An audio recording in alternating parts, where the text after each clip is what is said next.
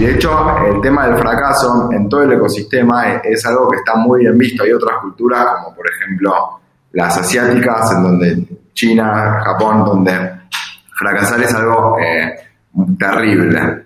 Justamente en Israel es todo lo contrario. Los inversores, primero que nada, lo que preguntan antes de invertir es en qué te equivocaste, porque ellos no quieren ser los que paguen la curva de aprendizaje del emprendedor. Entonces, realmente culturalmente hay un, montón de cuestiones que, que, surgen del ejército, surgen también de la multiculturalidad que existe en el país, una combinación entre judíos, árabes, cristianos, gente de diferentes nacionalidades, que sin lugar a dudas impacta en el ecosistema de innovación.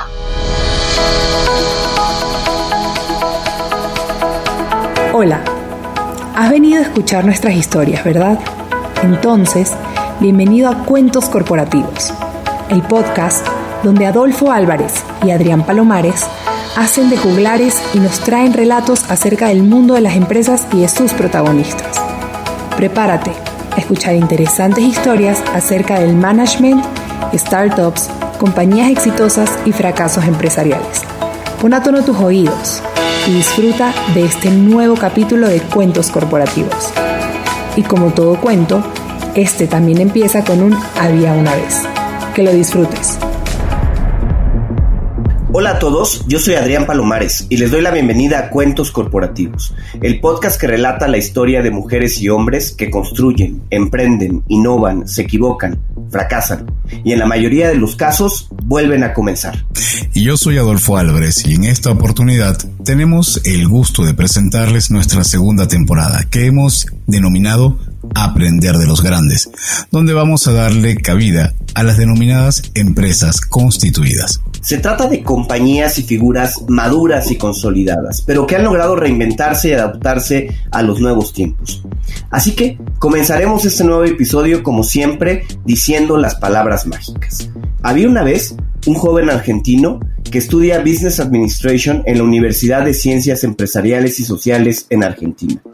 Inicia su carrera profesional en la firma Ketchum de Relaciones Públicas para incorporarse en Gilel, Argentina, la Fundación para la Vida Judía en el Campus, organización universitaria judía sin ánimo de lucro, presente en más de 550 universidades. Ryan Fain es cofundador y director de Innovation Experience, la organización que conecta a líderes de negocio en América Latina con Israel. La organización busca potenciar las relaciones comerciales entre ambas regiones e inspirar a los empresarios en prácticas y modelos de negocio exitosos, entendiendo los desafíos a los que se enfrentarán en los próximos años.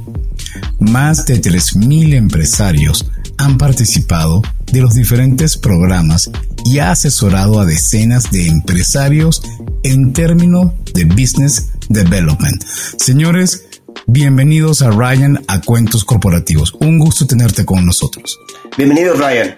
¿Qué tal? ¿Cómo están? Un placer compartir este rato con ustedes y con toda la audiencia. Ryan, platícanos un poco. ¿Quién eres? ¿Cómo te definirías? ¿Quién es Ryan Fain? Mira, en primer lugar, soy padre hace poquito tiempo, tres meses, una niña hermosa, así que estoy descubriendo el tema de la paternidad. Muchísimas gracias, muy contento. Y después, la verdad, me considero un emprendedor. La realidad es que desde chico me gusta emprender.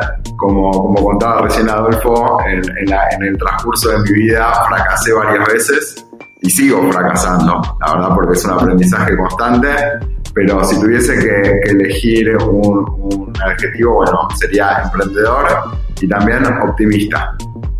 Soy una persona sumamente optimista, siempre trato de ver el lado positivo de las cosas. Ryan, ¿qué significa para ti ser emprendedor? Mira, ser emprendedor para mí significa no rendirse, significa tener una idea, tener una visión, e ir para adelante, entendiendo que van a haber obstáculos, desafíos, pero tratando de uno poder alcanzar esa, esa visión, ese sueño con el cual eh, tanto sueña, ¿no? Y, bueno, es un, camino muy duro, la verdad que es un camino duro, pero que al final del día creo que tiene grandes recompensas en lo personal. Oye, Ryan, y de acuerdo a, a tu experiencia, ¿todos podemos ser emprendedores? ¿Cualquiera puede ser emprendedor? Sin lugar a dudas, Adrián. No tengo dudas que cualquier persona puede emprender porque la realidad es que emprender se trata de dos cosas. Se trata primero que nada de soñar, y creo que todos somos capaces de soñar, y en segundo lugar, lo que implica es muchísimo esfuerzo. Y la realidad es que también todos nos podemos esforzar para alcanzar nuestros sueños. Después todo lo demás son, responde al cómo, pero el por qué es eso, es cómo podemos soñar en grande y qué tenemos, cuáles son los pequeños pasos que tenemos que dar para poder alcanzar esos sueños que nosotros tenemos. Entonces, ya hablando de sueños, cuéntanos cómo desarrollaste este sueño de Innovation Experience, ¿cómo surge? Bueno, es muy interesante la pregunta, Adolfo. Eh, nosotros, como vos describiste anteriormente, dirigíamos una fundación que se llama Gilel, que tiene distintas sedes en todo el mundo. Y el primer trabajo que tuvimos cuando entramos en la organización fue el de organizar una experiencia en Israel de larga duración. Te cuento la historia de lo que pasó. Vino un donante muy importante y hizo una donación de un millón de dólares para incentivar a que jóvenes judíos puedan viajar a Israel a hacer una experiencia ahí. No dieron demasiado, demasiado guideline de cómo tenía que ser el programa, pero pusieron una condición.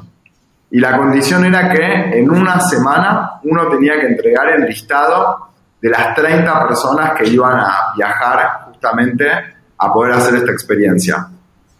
Ahora, como yo soy un apasionado de la tecnología y veía que Israel es la Startup Nation, decidimos justamente organizar un programa para poder entender las claves del ecosistema emprendedor israelí, un programa que vinculaba este, universidad con eh, pasantías laborales en distintas startups. Bueno, esta oferta se la hicieron a básicamente todos los países del mundo y la realidad es que el resto de los países dijeron, mira, todo bien con la oferta, muchísimas gracias, es muy bueno la donación, pero es prácticamente imposible que en una semana podamos conseguir a 30 personas que renuncien a su trabajo, que este, devuelvan sus departamentos. Entonces, todos los países dijeron que no, pero ¿por qué una oferta tan, tan particular? O sea, ¿por, ¿cómo es que se aparece alguien y dice, a ver, jóvenes, tengo un millón de dólares, pero necesito a 30 personas en una semana? ¿Por qué, por qué con tanto, por qué tanto rush? Prisa. Sí, eh, o sea, eso era una cuestión logística por una cuestión del donante que necesitaba justamente eh, realizar la donación en ese momento particular. Este, pero lo que sí hay es un muchísimo apoyo por parte de la misma comunidad para justamente fomentar el desarrollo emprendedor en los jóvenes. Pero bueno, lo, interesante de la historia es que el resto de los países dijeron que era imposible, que no iban a lograr conseguir esas 30 personas y nosotros fuimos los únicos que siendo latinoamericanos, capaz que no, no tenemos tanto miedo a veces a, a equivocarnos, dijimos, bueno, vamos a ir para adelante y así es como una semana después teníamos las 30 personas. Y bueno, eso fue un poco el comienzo, porque lo hicimos para jóvenes judíos y después de varios años donde estuvimos trabajando, entendimos que realmente la propuesta era interesante no únicamente para los jóvenes de la comunidad, sino que tenía un altísimo valor para empresarios no únicamente de la colectividad y no jóvenes, sino que empresarios con distintos niveles de seniority, gente de golpe de CEOs de grandes empresas, este, dueños de grandes corporaciones.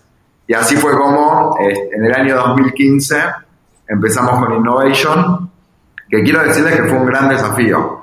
En los primeros, este, el primer año, los primeros seis meses, nos la pasamos visitando empresarios a los cuales los invitábamos a participar, les contábamos de la propuesta, les regalábamos un libro a cada uno, el Startup Nation, el famoso libro que describe el caso milagroso de éxito del ecosistema israelí, y aún así, después de seis meses, logramos convencer solo a ocho personas dijimos, bueno, capaz que este es el, principio del fin, como que dijimos, realmente no tiene sustento este, esta idea si va a tener tan poco alcance y tan poco impacto. Pero bueno, como empezamos eh, justamente hablando de la de perseverancia y el trabajo, seguimos adelante y hoy, este, seis años después, puedo decir con mucho orgullo que llevamos a más de 3.000 empresarios de toda la región y también trabajamos con las principales universidades como por ejemplo el IPADE de México, el IAE de Argentina, este, la Universidad de Montevideo, llevamos a las principales cámaras de empresarios de la región, grupos empresariales, y, bueno, la verdad que muy, muy contentos de todo el progreso y el éxito que, estuvimos teniendo en el último tiempo. Ryan, eh, ¿por qué viajar a, Israel? ¿Cuál era el, el, speech, el discurso que tenían ustedes con estos empresarios para atraerlos, para llevarlos a Israel? ¿Qué, qué era eh, lo que lograban convencer a estos ocho que fueron? Mira, Adrián, lo primero que hay que entender es que, que Israel hoy sea considerada la Startup Nation es verdaderamente un milagro, ¿ok?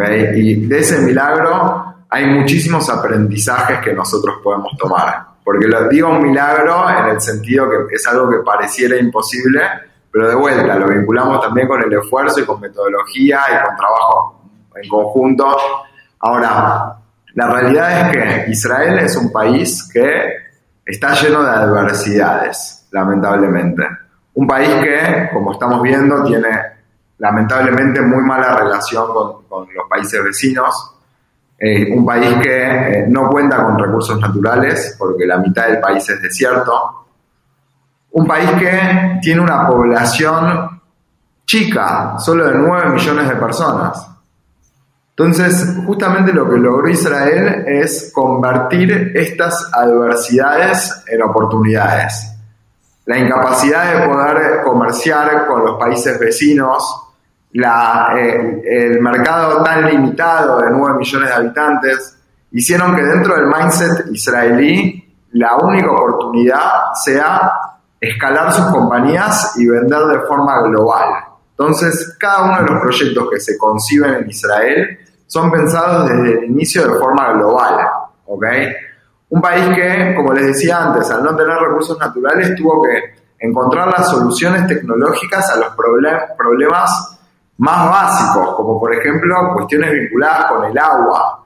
Israel se convirtió en una potencia en cuanto a la desalinización del agua del mar para poder abastecer a la población.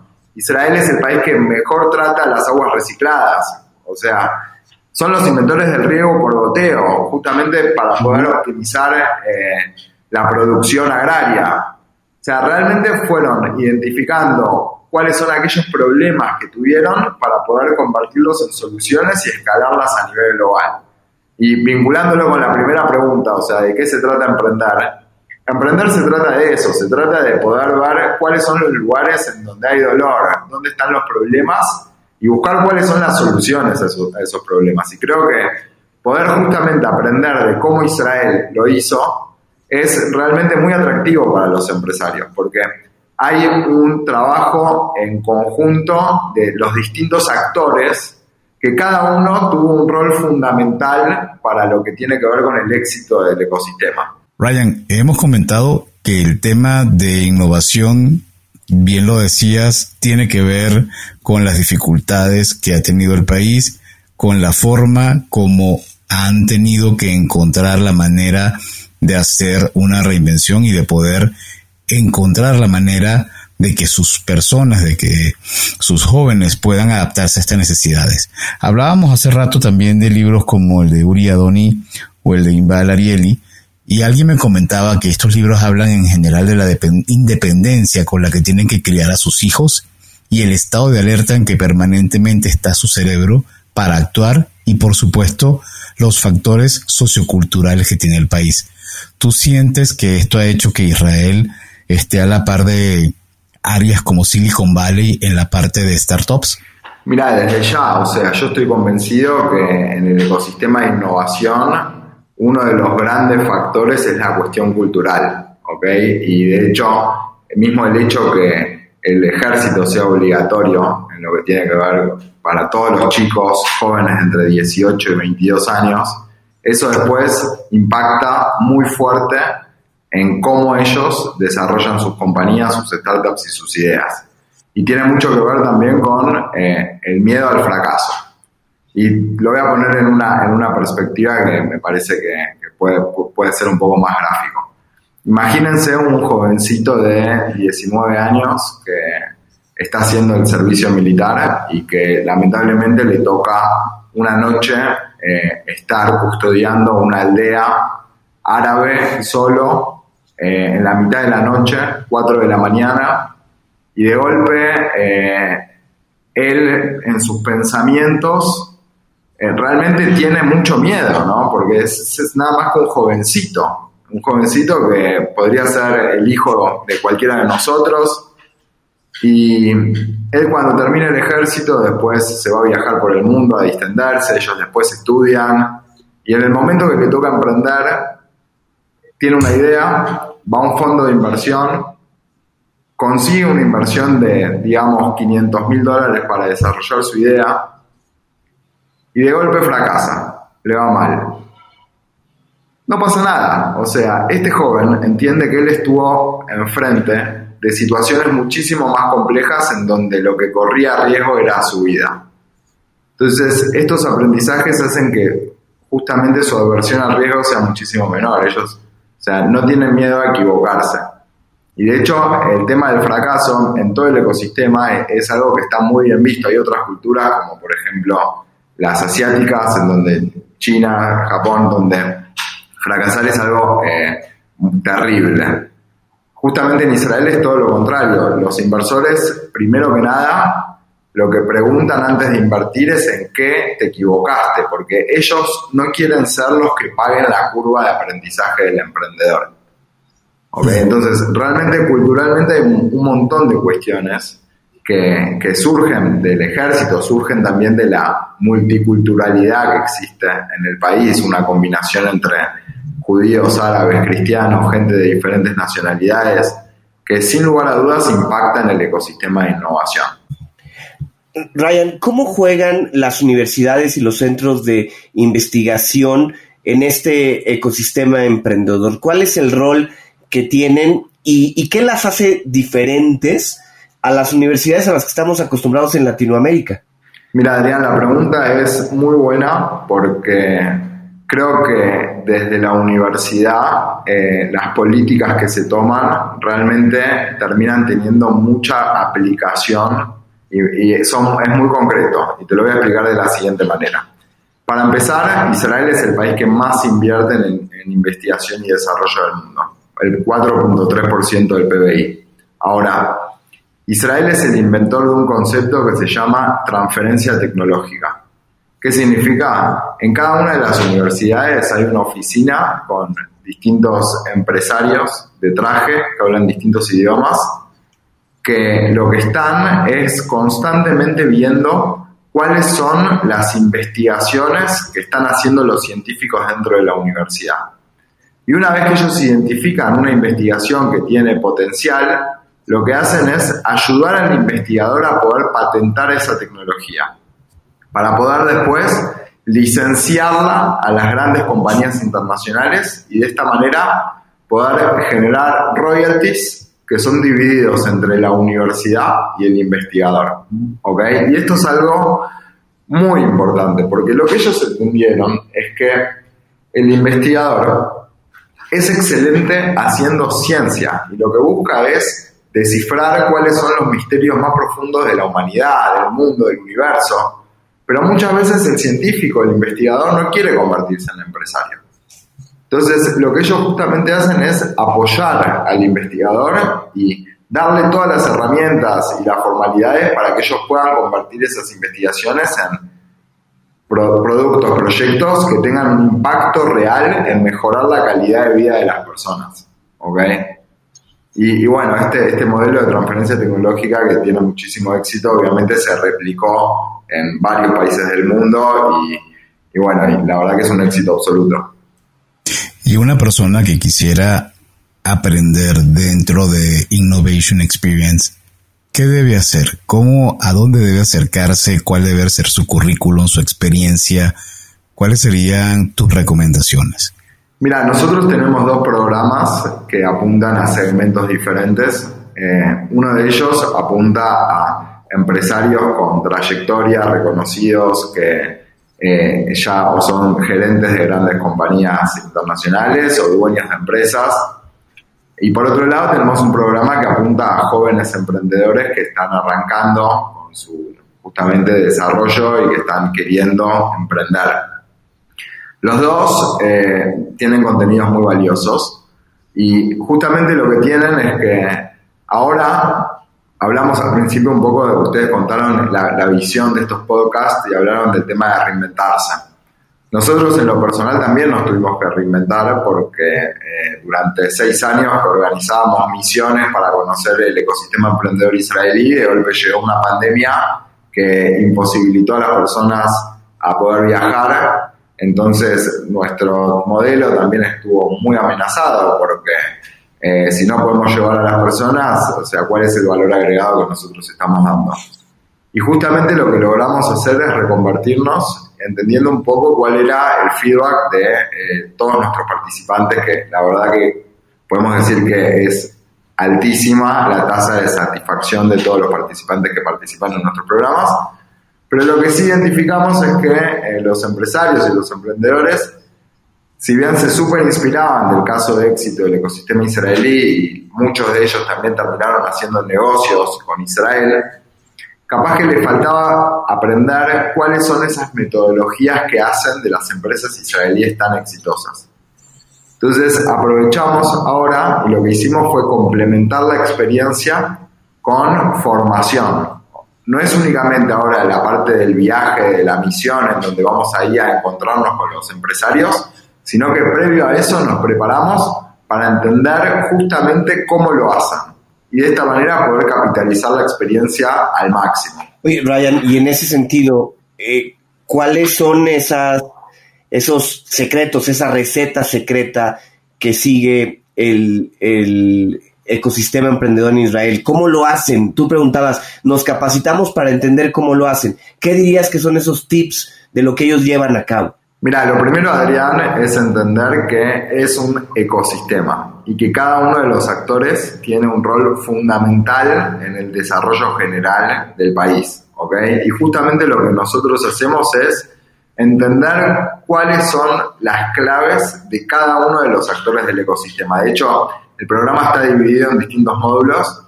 El primero de ellos tiene que ver con entrepreneurship. ¿ok? Desde el mundo de las startups cómo es que justamente innovan, cómo es que eh, desarrollan soluciones que después terminan teniendo tanto impacto, escalabilidad a nivel global.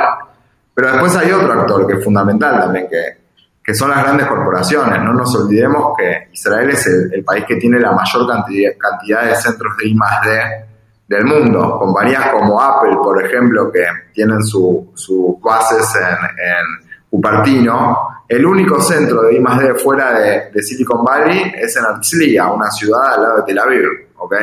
Entonces entendemos y aprendemos sobre las metodologías que utilizan las grandes corporaciones para poder innovar. Y mismo también, o sea, es muy normal que estas grandes corporaciones son después compradores de las tecnologías que desarrollan las startups. Entonces tienen que estar en constante conversación porque las startups están desarrollando muchas veces las soluciones que necesitan las grandes compañías internacionales. Y después, por otro lado, nos metemos en lo que tiene que ver con el mundo de las inversiones. Los inversores, la inversión de riesgo es otro de los aspectos fundamentales para poder desarrollar un ecosistema de innovación. Y ahí lo vemos desde distintas perspectivas. Por un lado, entender qué es lo que buscan los inversores a la hora de invertir, eh, entender un poco eh, y las claves y casos de éxito y casos de fracaso sobre inversiones que ellos han realizado.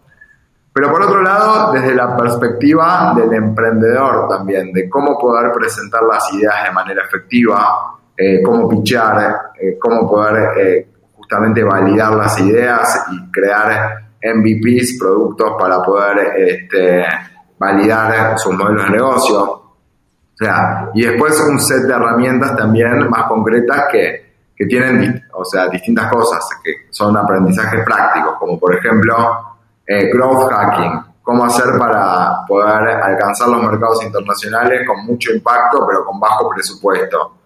O eh, no podemos, como les decía antes, o sea, desconocer también las cuestiones culturales que hacen a Israel la Startup Nation. Por ejemplo, uno de los módulos tiene que ver con eh, Kabbalah, que lo que vincula es eh, el balance entre lo material y lo espiritual. O sea, realmente lo que buscamos es traer todos estos ingredientes del ecosistema y poder explicarlo de una manera para que no únicamente uno se inspire de los casos de éxito, sino que entienda cómo aplicar estas metodologías en sus propias empresas. Ryan, dentro de los proyectos que Innovation Experience ha podido coachar las personas que han podido trabajar y han estudiado y se han formado, ¿algún proyecto en particular que recuerdes bien por la envergadura, bien por la ayuda que le dieron para el elemento metodológico o bien para lo que fue su proceso de levantamiento de capital. ¿Algún ejemplo que consideres vale la pena recordar y compartir en este espacio? Desde ya, seguro que sí. Igual entender que participaron del programa desde los gerentes de las corporaciones más importantes de la región a también jóvenes emprendedores y pudimos acompañar en el proceso de desarrollo de sus ideas hasta también la implementación de, nuevos productos en, sus carteras de productos, o sea, realmente muy, muy variado. Pero un caso que te puedo contar, que en los inicios participó de nuestro programa, es el caso de un metabuscador de viajes que se llama Turismo City, que está también en toda la región y que justamente a partir de la experiencia ellos pudieron generar una red internacional, aprender muchas de las metodologías y te diría que uno de sus fundadores hoy actualmente vive en Israel y tienen desde ahí también parte de sus operaciones para el mundo. Eh, Ryan, en Latinoamérica en general estamos muy acostumbrados a que el gobierno tiene un rol muy importante en el fomento de empresas, en el desarrollo, vamos, depende mucho de cada, de cada país, pero en general tiene un rol muy fuerte. ¿Cómo participa el gobierno israelí en el desarrollo de las este, startups, si es que participa, ¿no? ¿Cuáles dirías tú que son las principales políticas para fomentar empresas en caso de tenerlas? Mira, para contestar a tu pregunta, me tengo que remontar a los finales de los años 80, en donde cuando cae la Unión Soviética, Israel, con 4 millones de habitantes, recibe una inmigración del el 25% de su población, de un millón de, soviéticos. Y fue todo un desafío porque lamentablemente no habían puestos de trabajo para poder ofrecerle a esta población que, para colmo, tenía un altísimo nivel intelectual, eran médicos, matemáticos, ingenieros, y lamentablemente terminaban realizando trabajos súper básicos como taxistas o cajeros de supermercado. Y el gobierno en un momento dice, miren, la verdad es que nosotros no podemos desaprovechar este talento. Entonces, en este momento Israel crea algo que hoy todos conocemos, que son las incubadoras de negocio. El concepto de la incubadora de negocio es un invento israelí. Lo que dicen es vamos a juntar a todas estas personas para que ellos puedan desarrollar sus ideas que así fue, las desarrollaron y llegaron a un estadio en donde tenían que eh, escalarlas porque habían validado que existía una necesidad dentro de los problemas que ellos habían identificado. Ahora, acá el gobierno tomó una decisión que cambió el futuro. Y escuchen bien porque es muy importante. Ellos ahí lo que dijeron fue lo siguiente, fue, nosotros somos el gobierno, somos excelentes gestionando recursos públicos, pero no tenemos ni idea cuál es un emprendedor que tiene potencial de éxito. Entonces lo que dijeron fue, en lugar de nosotros apoyar directamente a los emprendedores, como habitualmente se hace, en donde les otorgan créditos no reembolsables, este, a tasas bajas, dijeron, nosotros lo que vamos a hacer es seleccionar a distintos fondos de inversión a los cuales les vamos a dar el 50% del capital. El 50% restante es responsabilidad del fondo de poder conseguirlo. ¿Qué es lo que generaron? Primero que nada que un montón de inversores internacionales querían coinvertir con el Estado porque iban a tener rendimientos mayores, obviamente. Después, por otro lado, como estos fondos de inversión lo que persiguen es lucro, ellos abrieron sus redes de contacto a estos emprendedores, los mentorearon, este, los ayudaron y así lograron aumentar la tasa de éxito considerablemente. ¿ok? Este programa que se llamó el Plan IOSMA fue imitado eh, por muchísimos países que viajan justamente a aprender sobre el programa y entender cómo lo hicieron. Y creo que el gobierno sí tiene un rol fundamental. En Israel se canaliza a través de algo que se llama la Autoridad de Innovación, que justamente lo que busca es todo el tiempo estar contribuyendo a consolidar el ecosistema. Al final del día, ellos entienden que la clave para la prosperidad es el desarrollo del ecosistema y que cada una de las partes pueda ofrecer lo que mejor sabe. Y en ese punto de los países que viajan a Israel para aprender, ¿cuál sientes tú de América Latina? ¿Qué, países tienen el potencial para convertirse en una, start, en una startup nation? Mira, es una pregunta difícil la que me haces. Yo no creo que, que, haya un país, creo que la verdad que cualquiera de los países lo podrían hacer, pero siento que uno de los principales problemas que tenemos en América Latina es que pensamos mucho que nuestros mercados son lo suficientemente grandes como para eh, tomarlos como mercado principal. Y yo creo que la clave eh, justamente del éxito está en poder pensar en proyectos que sean globales o como mínimo por región, ¿ok? O sea, no apuntar ni a Argentina, Colombia, a todos juntos. Te puedo decir, sí, que creo que Colombia está haciendo un excelente trabajo. Eh, también, bueno, Chile, con Startup Chile, avanzaron muchísimo creo que hay muchísimo trabajo por hacer todavía, pero veo en América Latina grandes características y muy similares también a lo que es el ecosistema israelí. Muchas veces a mí me preguntan cuáles son las diferencias que veo entre Silicon Valley e Israel y por qué creo que Israel es más parecido a nuestra región. ¿okay? Yo creo que Israel lo que tiene es que los emprendedores del día uno saben cuál es el modelo de negocios de sus proyectos. ¿okay? No existe que, creen una compañía y después vean cómo van a hacer para ganar plata, como es el caso de Silicon Valley de golpe que reciben inversión y que el, objetivo es eh, aumentar la cantidad de usuarios y después ver qué onda. Bueno, el israelí tiene que saber del día uno cómo hacer para ganar dinero y me parece que eso se puede también replicar mucho, mucho a, nuestro, a nuestra región, porque no hay un exceso de capitales y la verdad es que justamente creo que los emprendedores latinoamericanos tienen, tenemos que recurrir al bootstrapping y a poder reinvertir en nuestros negocios y me parece que ahí podemos tomar muchísimos aprendizajes. Ryan, eh, a ver, hemos platicado ya un buen rato de Israel y de la Startup Nation, el nombre que se le ha dado, pero ¿cuáles son las empresas más relevantes que han surgido de Israel, ¿no? Yo, yo ubico, por ejemplo, Waze. Waze, la aplicación de tráfico, que entiendo que surgió de Israel y tiene que ver mucho con la parte militar que ayudó a todo el tema de la geolocalización. Pero, eh, ¿qué otras empresas se te vienen a la mente que hayan surgido y por lo cual Israel se ha ganado este sobrenombre de Startup Nation?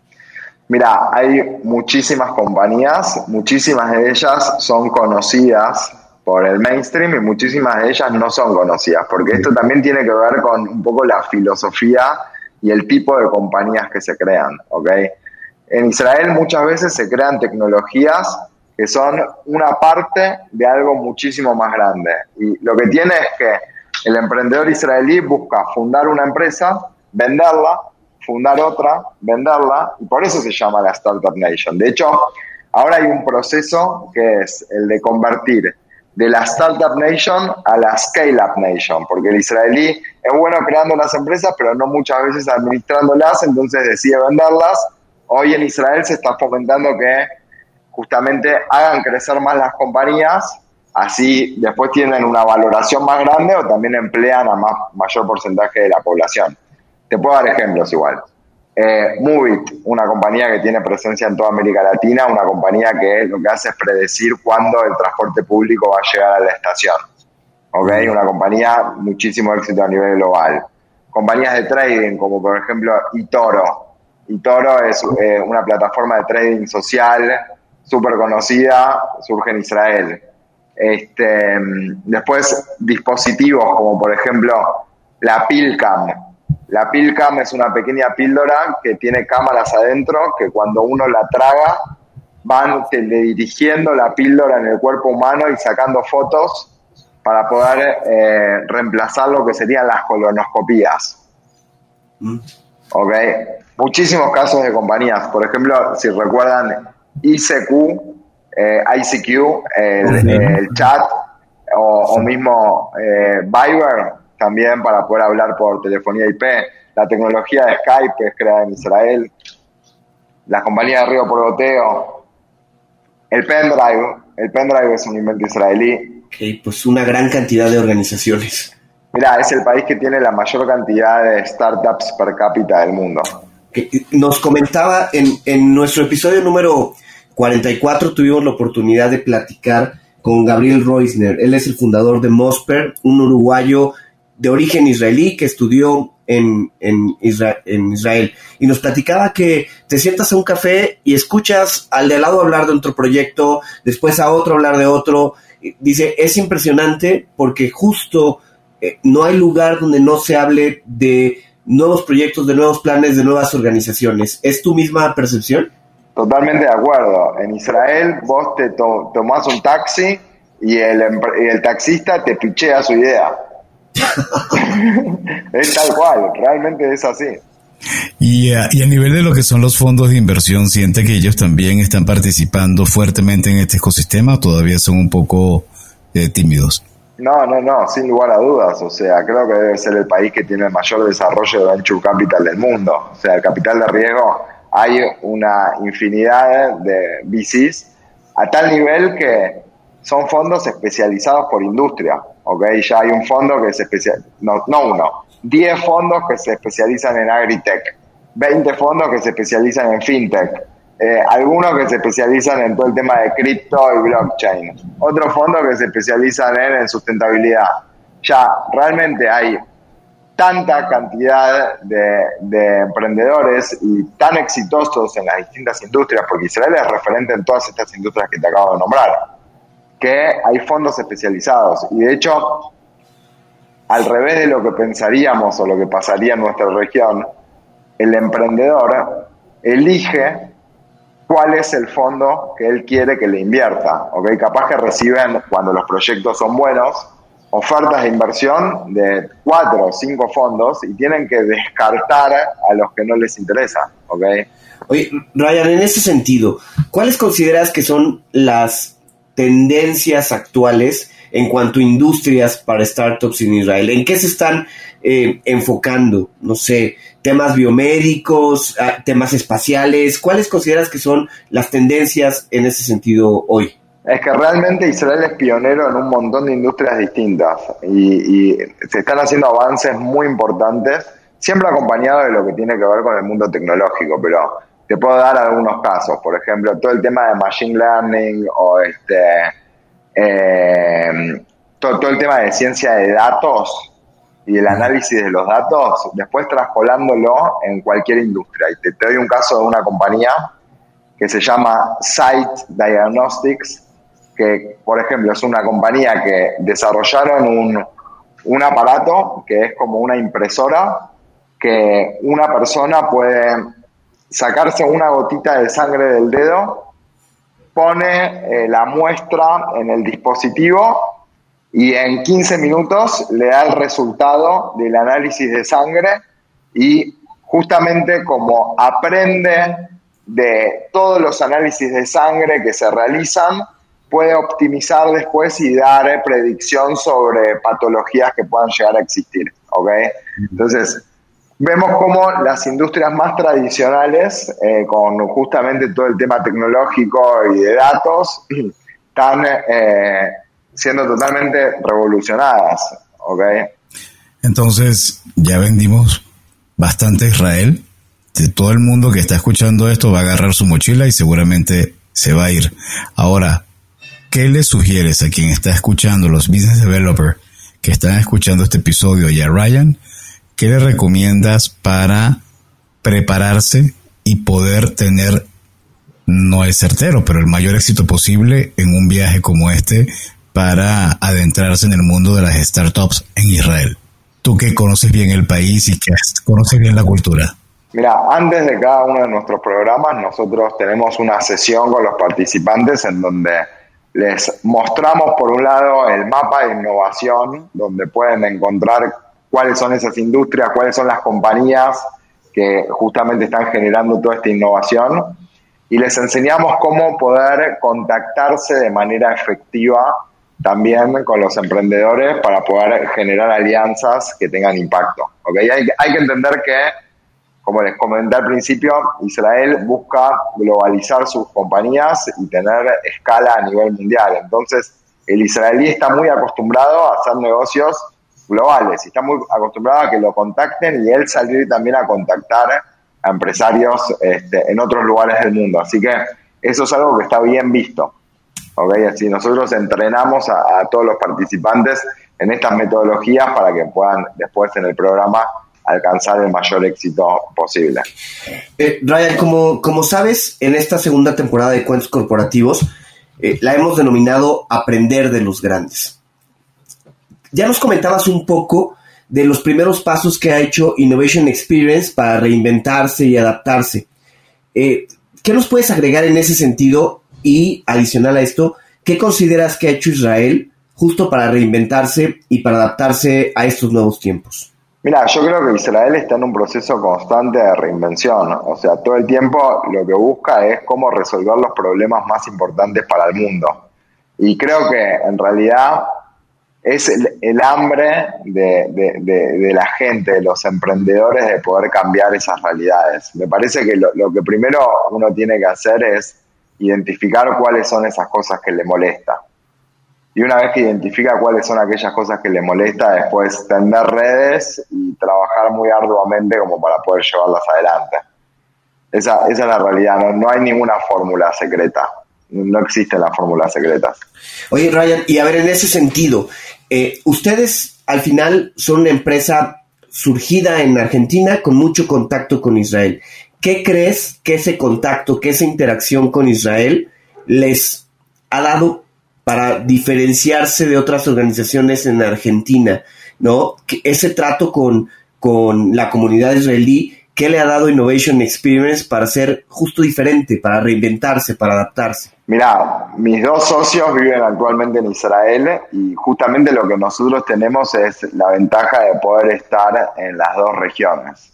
Y creo que eso es algo fundamental, porque no es únicamente poder conocer e inspirarnos, sino también tiene que ver con poder hacer negocios y concretos y ahí es donde nosotros tenemos un rol fundamental en ayudar a los empresarios y a las empresas a poder justamente eh, hacer negocios exitosos, porque hay muchas barreras culturales, el israelí no es nada sencillo en la hora de las negociaciones, eh, y también hay justamente una cuestión de idioma y de implementación. Nosotros lo que tenemos es que podemos entender la cultura de América Latina, podemos entender eh, cuáles son las necesidades, cuál es el idioma, y después podemos entender también el lado israelí. Y lo que hacemos es facilitar a ambas partes para que puedan generar negocios y relaciones comerciales duraderas. Y lo estamos, la verdad, que haciendo con mucho, mucho éxito. Y, bueno, y vemos también que, justamente que producto de esto eh, hay relaciones que duran años después. Brian, llegamos a la parte de las preguntas que hemos denominado un poco las preguntas obligadas que es más como para entrar y conocer más acerca de nuestro entrevistado y de sus gustos. Entonces, te empiezo preguntando, Brian, ¿te gustan los cuentos? Sí, me gustan mucho. Así como cuáles, por ejemplo, y quién, qué autor de cuentos es tu preferido. Mira, yo voy por un lado más bien espiritual, o sea, cuando leo por placer, eh, trato de estudiar un poco también vinculado con lo espiritual y con la religión, y hay eh, dentro de lo que es la cultura judía hay muchísimos cuentos, desde cuentos hasídicos o cuentos que traen una moraleja, un aprendizaje. Este, particularmente hay un, un rabino, un autor que se llama Shlomo Karlebach, que cuenta muchas historias y que creo que a mí me, me, me, gustan mucho y me aportan mucho justamente con lo que les contaba antes, para lo que es el balance entre lo, lo espiritual y lo, y lo material. En relación a, libros, ¿qué libros nos puedes recomendar? Eh, puede ser relacionado justo con el tema de que estamos platicando con el tema de Israel, o puede no serlo así, puede ser una novela, algún otro libro que recomiendes. Mira, o sea, hay un libro que para mí es obligatorio recomendar, que ya que estamos hablando de emprendedurismo, eh, eh, es obligatorio leerlo, que se llama Lean Startup. Que Lean Startup, o sea, es de Eric Rice, eh, un autor americano, y, justamente él explica una metodología para poder llegar al mercado lo más rápido posible, gastando la menor cantidad de recursos y buscando ni más ni menos que poder identificar si hay un cliente dispuesto a consumir el producto que uno piensa que, va a ser tan exitoso. Entonces, para los emprendedores que nos estén escuchando, obligatorio, los que no lo leyeron, ir ahora y comprar Lean Startup. ¿Y alguna aplicación móvil o gadget tecnológico que recomiendes para tu vida, bien sea personal o profesional? Mira, eh, en lo personal no utilizo tanto aplicaciones y gadgets tecnológicos, increíblemente. Sí en lo profesional, sí en lo profesional y puedo recomendar una que la conocí durante la pandemia, que es una herramienta para poder crear eh, landing pages de forma rápida y poder medir y, justamente en la línea del libro que recomendé de Lean Startup, nada, es una más de todas las que hay, esta se llama Kajabi, y está muy buena porque eh, es muy sencillo todo el proceso de poder crear landing pages y poder medir los resultados. me parece que son herramientas fundamentales para cualquier emprendedor. Ryan, ¿cuáles son dos o tres empresas o empresarios latinoamericanos que consideres que están marcando tendencia en este momento, que vale la pena seguir? Mira, o sea, desde ya el primer caso que voy a, voy a comentar, eh, creo que es el que compartimos todos, que es el de Mercado Libre Parece que Mercado Libre es impresionante el trabajo que hizo en los últimos años y no únicamente con, lo, con la plataforma de, compra y venta, sino con Mercado Pago, que es la fintech, que al final del día es la compañía más éxito está teniendo. Y después, por otro lado, eh, una compañía que es de origen uruguayo y que de hecho uno de los socios participó en nuestro programa, que ahora está en Israel también, que se llama D-Local. No sé si escucharon hablar, pero es una página de procesamiento de pagos que realmente está teniendo un éxito y ya increíble y ya, ya es un unicornio. Me parece que es una, empresa para, para seguir, para tenerle los ojos puestos. De hecho, creo que están haciendo la IPO, D-Local. Y si alguien quiere saber más de ti, quiere poder estar en contacto o seguirte, ¿dónde lo puede hacer? Mira, lo puede hacer por LinkedIn directamente. Uso mucho la red, me pueden escribir tranquilamente por ahí y con placer podemos ir platicando y puedo también tratar de ayudarlos en lo que, en lo que precisan. Ryan, ¿algún mensaje final que quieras compartir con nuestros escuchas? Ya sea gente que pues está pensando en emprender, gente que se siente atraída por ese tema de viajar a Israel y conocer un poco más. ¿Qué les podrías dejar como mensaje final? Les podría dejar que creo que la clave está en poder pensar en grande y poder soñar también en grande, ¿ok? Y creo que tener la oportunidad de poder encontrarte con los actores del ecosistema y poder aprender de sus aciertos y de sus errores, al final del día eh, tiene muchísimo impacto también en el desarrollo de los proyectos propios, ¿ok? Y realmente, o sea, dentro de nuestros programas tratamos de, de ver desde las compañías más chicas a las más grandes. Empezamos por lo que son las incubadoras de negocio, vemos este, proyectos que están recién arrancando y que están desarrollando las tecnologías que se vienen para los próximos años. Nos encontramos con inversores, casos de éxito, fracasos, startups que tuvieron éxito a nivel internacional, universidades, de lo que hablamos antes, este, centros de I+.D., instituciones de gobierno. Realmente entender eso, entender que más allá de todo, más allá del, éxito personal, para que pueda haber un éxito real y que un país pueda convertirse en la Startup Nation, la clave está en fortalecer al ecosistema. Y para poder fortalecer al ecosistema, primero hay que conocerlo y hay que entender también cuál es el rol que tiene cada uno de los actores. Y un poco eso es lo que nosotros tratamos de hacer dentro de nuestros programas. Así que invito a todos a, a poder participar, a poder abrir los ojos y ver que cómo en Israel eh, los emprendedores con tanta pasión logran alcanzar estos resultados tan increíbles. Muchísimas gracias, señores. Será Ryan Fain por habernos acompañado y muchas gracias a ustedes por habernos escuchado. Si les gustó este episodio, no duden en suscribirse en su plataforma y calificarnos con 5 estrellas. Síganos en nuestras redes sociales. Estamos en Facebook, Twitter, Instagram y LinkedIn. Visiten nuestro sitio www.cuentoscorporativos.com en donde encontrarán las ligas a cada una de las redes y podrán suscribirse a nuestro newsletter. Les recordamos que Cuentos Corporativos es un podcast producido por Adolfo Álvarez y Adrián Palomares y en la edición de sonido está a cargo de Audica Producción. Como siempre decimos, las empresas, sin importar su origen, razón de ser o tamaño, tienen todas algo en común. Están hechas por humanos. Y mientras más humanos tienen, más historias que contar, más empresas con las que se puede innovar. Y todo cuento empieza con un había una vez.